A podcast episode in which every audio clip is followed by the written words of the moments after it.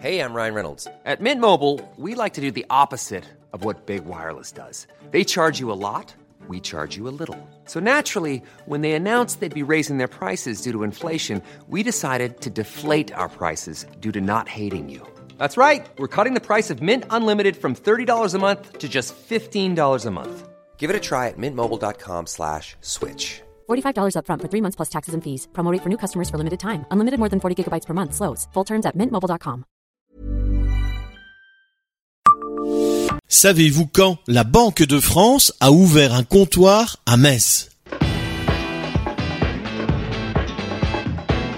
Bonjour, je suis Jean-Marie Russe. Voici le Savez-vous Metz Un podcast écrit avec les journalistes du Républicain Lorrain. Parmi les plus beaux immeubles de l'avenue Robert Schumann, il y a celui de la Banque de France. Mais savez-vous depuis quand le prestigieux établissement, créé par Bonaparte en 1800, a ouvert une succursale à Metz?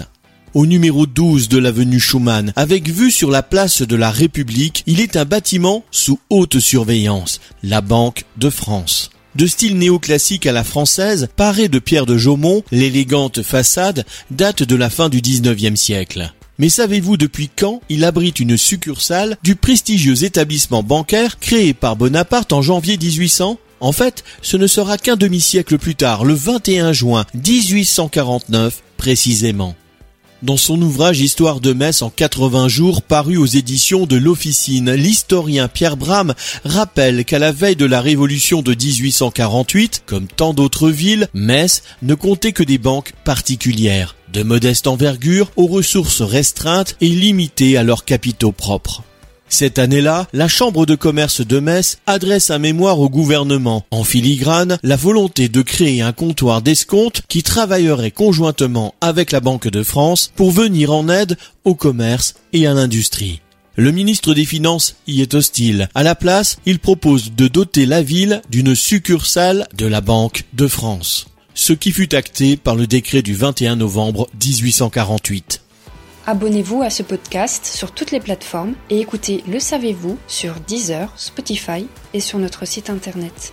Laissez-nous des étoiles et des commentaires. Planning for your next trip? Elevate your travel style with Quince. Quince has all the jet setting essentials you'll want for your next getaway, like European linen, premium luggage options, buttery soft Italian leather bags, and so much more. And it's all priced at 50 to 80% less than similar brands. Plus, Quince only works with factories that use safe and ethical manufacturing practices. Pack your bags with high-quality essentials you'll be wearing for vacations to come with Quince. Go to quince.com slash trip for free shipping and 365-day returns.